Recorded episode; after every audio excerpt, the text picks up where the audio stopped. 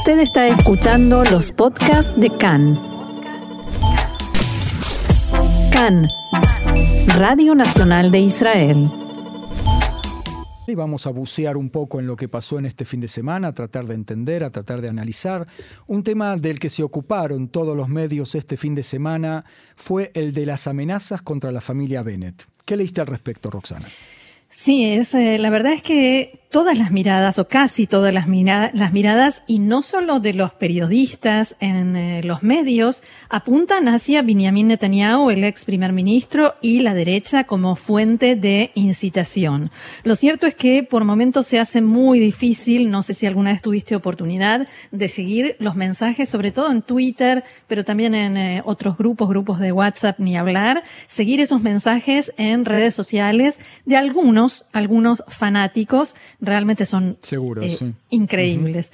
Y Yossi Werther en Aretz, el analista político del diario Aretz este fin de semana, asegura que 1995 hace comeback, o sea, regresa, el año en que fue asesinado el entonces primer ministro Itzhak Rabin y plantea que desde ese lado del mapa político se encargaron desde entonces de instalar la idea de que solo Benjamin Netanyahu es un primer ministro legítimo y menciona lo siguiente. En la época de los acuerdos de Oslo, dice Werther, en Metzudat Zeev, que es la central, la sede central del partido Likud, desde allí salían montañas de pósters y stickers con un solo mensaje. Rabin no tiene mandato en aquel momento para devolver territorios. Eh, y todo eso junto con los que se sumaba a los carteles de traidor, las imágenes, las imágenes de Rabin con uniforme de SS que se veían en esa época en las manifestaciones. Si no tiene mandato, dice, hay que sacarlo del cargo a como de lugar, como sea. En algún momento aparece el fanático que cumple la misión, que entiende para ese lado el mensaje. Lo mismo sucedió según Yossi Werther, en la época de Eudolmert no era legítimo, no tenía mandato porque estaba inmerso en las investigaciones. Unas frases de Benjamin Netanyahu que los medios se encargaron después de sacar a relucir cuando empezaron sus investigaciones y el juicio. Pero lo cierto es que Netanyahu sí dijo, Olmert no está capacitado para tomar decisiones, porque se no va a tener puede que seguir dedicar todo el tiempo a los juicios. Exactamente, y porque su cabeza va a estar en el juicio y no en el país. Y esto nos lleva de nuevo a las amenazas de hoy en día, según Werther, ¿no? Sí, hoy en día el mensaje es, dice él, que Bennett no tiene mandato porque se unió a la coalición, porque no formó gobierno de derecha y los seguidores de Netanyahu bombean, él utiliza esta palabra, que Bennett no es un primer ministro legítimo y repiten los códigos. Estafador, ladrón, ladrón de votos, opresor de Israel, cerdo, primer ministro de los hermanos musulmanes, helenista, y eso yo, yo, lo he visto, sí, sí. Anti-Israel, quizás algo de todo esto quede y alguien actuará. Y en este punto, Werther agrega un dato poco conocido. Este sistema que según el periodista utiliza Netanyahu comenzó en la década de 1990 cuando el agresivo, y esto lo cito, asesor político Arthur, Arthur Finkelstein se unió a él por primera vez. Finkelstein venía del campo republicano estadounidense, pero incluso allí muchos lo rechazaban eh, como estratega por sus dudosos métodos. Un hombre que abogaba por ennegrecer, manchar radicalmente a los oponentes e intimidar a los votantes. Netanyahu saltó con entusiasmo sobre la carreta de Finkelstein como quien descubre la luz, adoptó el sistema y lo mejoró. Fin de la cita. También, por supuesto, varios medios este fin de semana mencionaban la reacción de Bezalel Smotrich y otros políticos de extrema derecha que dijeron que lo escuchamos hace instantes, que las amenazas a la familia Bennett son una maniobra política para mejorar su situación. Vuelvo entonces a citar a Yossi Werther, Solo una mente enfermiza y malvada es capaz de imaginar que Bennett le pide a un amigo que fabrique una carta que diga explícitamente el nombre de su hijo Yoni, que ponga una bala en el sobre y se lo envíe a su esposa. El solo hecho de pensarlo es una desviación repugnante. Eh, otro asunto que por supuesto fue tratado ampliamente fue el de los gastos de la familia Bennett en comparación con los de la familia Netanyahu. Vimos un montón de tablas en, en, las pantallas de la televisión y cómo el actual primer ministro manejó la situación, ¿no? Sí, porque Bennett respondió a eso sacando a relucir sus propios gastos, los de su casa y su familia. Y ahí. Y anunciando como como y platillos que no iba, que, que él iba a pagar eh, gastos. Claro, no, eso fue después, cuando le vino toda la crítica. Ahora, Yossi Berter lo plantea de una manera simpática. Si Bennett fuera paramédico, habría sido nombrado empleado destacado del año en Maguen David Adom dos veces le devolvió la vida a un tema periodístico que estaba agonizando y desapareciendo. O sea, si Bennett no hubiese decidido responder al informe sobre los gastos de la familia Netanyahu, la historia se habría desvanecido en medio de tantas noticias y de todo lo que lamentablemente está sucediendo. La publicación que el primer ministro escribió después ya fue un gol en contra. La oración Yo no soy Netanyahu, Gilad no es Sara, mis hijos no son Yair, la califica como un gol en contra. O sea, si querés evitar las comparaciones, si no quiere que lo comparen, pues no se compare usted, señor. Sí, aparte los analistas dijeron que los asesores de Bennett ese día faltaron. O sea, sí, sí, sí. alguien lo aconsejó mal o se mandó Muy solo, mal. ¿no?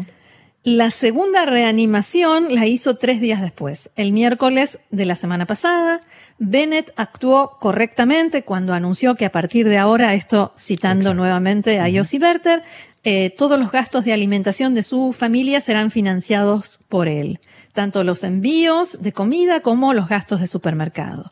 Mejor sería si hubiese hecho un cheque retroactivo, o sea, cubriendo todo lo que ya gastó a cuenta del Estado, opina Yossi Berter. Y dice, me gustaría que se encontrara un parlamentario dispuesto a presentar un proyecto de ley privado que finalmente resuelva en forma definitiva el tema de los gastos de la residencia oficial, como sucede en la Casa Blanca o en Downing Street, por ejemplo, me encantaría ver a Netanyahu levantar la mano votando a favor.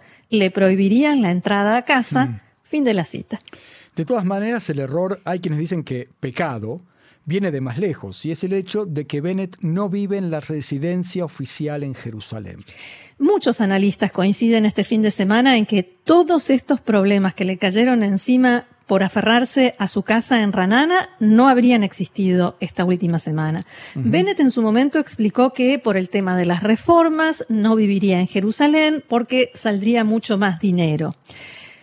Vimos que el tema del dinero no es exactamente algo que les preocupe, pero más allá de eso, eh, el, símbolo del primer ministro viviendo en Jerusalén, un lugar por el cual puede en cualquier momento estallar una guerra o que por lo menos hay alguien que la está buscando, ve a vivir a Jerusalén, o sea, vaya señor ministro a Jerusalén, en donde sea, en una carpa, en un lugar eh, provisorio. No, aparte está el tema simbólico de que eh, cuál es la capital de Israel es donde está el primer ministro. Exactamente. Eh, hay incluso quien dijo este fin de semana en los medios, el primer ministro no tiene derecho a no vivir en Jerusalén. En algún momento la familia Bennett explicó que no quieren cambiar a los hijos de escuela y bueno, si es necesario que viajen de Jerusalén a Ranana o que terminen el año escolar mientras él vive en Jerusalén. Hay forma de arreglar, ellos no van a tener que esperar en los embotellamientos de cualquier manera. Y además hay otro tema todo funcionario público que recibe un cargo fuera del país se muda y con él su familia. Y los hijos cambian de vida y cambian de escuela. Un cónsul, un embajador, hacen eso, van por el mundo arrastrando a su familia. El primer ministro tiene el cargo más importante en el Estado de Israel, como bien decías, símbolo de gobierno, debe vivir en Jerusalén y todo lo demás son excusas. Y después, cuando viene Bennett y habla de los símbolos del Estado y de lo importante que es la oficialidad, suena mucho menos creíble y convincente cuando dejas de lado uno de los símbolos más importantes de Israel, la capital, Jerusalén. Y si todos estos tsures, como diría mi Bobe, eh, estos, estas estos problemas no fueran suficientes, ya Sures es más que problema. Eh, sí, es más, eh, no, tanto como desgracias, pero más o menos algo en el medio. Eh, ya queda poco más de una semana para el comienzo del próximo periodo parlamentario que empieza después del Día de la Independencia. un poco más de una semana a partir de ahora. ¿Qué sucederá, Roxana, con la coalición? Como sabemos, la situación ahora está en 60-60. Nadie tiene mayoría, no se sabe qué va a pasar con RAM, con el Partido Árabe, aunque hay conversaciones entre Lapid y Yair Lapid y Mansur Abbas, que el Partido RAM tiene congelada su participación en la coalición. De todos modos, en esta situación de empate, los legisladores, cada uno de los legisladores de la coalición, se convierten en 60 potenciales ultimátum que pueden plantear todo tipo de exigencias, quien más, quien menos, verá hasta qué punto le conviene. En el Likud insisten en que tienen otro desertor en el bolsillo que va a aparecer al comienzo del nuevo periodo parlamentario y que ellos van a festejar. Eh, sí, te quería preguntar también, por ejemplo, qué va a pasar con Shikli. Bueno, Mihai Shikli, que la semana pasada fue declarado cesante y que si en los próximos días no renuncia, deberá formar un nuevo partido. Hay quienes dicen que lo está tratando de hacer, hay otros que dicen que no, hay quienes que dicen que está tratando pero no lo logra. De cualquier manera, Shikli está en una especie de callejón sin salida político, porque si renuncia a la Knesset, entra en su lugar otro parlamentario del partido Yamina al que él pertenecía. Y eso podría beneficiar a la coalición. O sea, la siguiente en la lista es Stella Weinstein, allegada a Bennett, directora general del partido. Sería un gran beneficio para Yamina, para Bennett, para la coalición. No parece que a Mihai Shikli, quien casi logró impedir que se formara este gobierno, vaya a ser ahora quien le haga reanimación y lo saque de su agonía.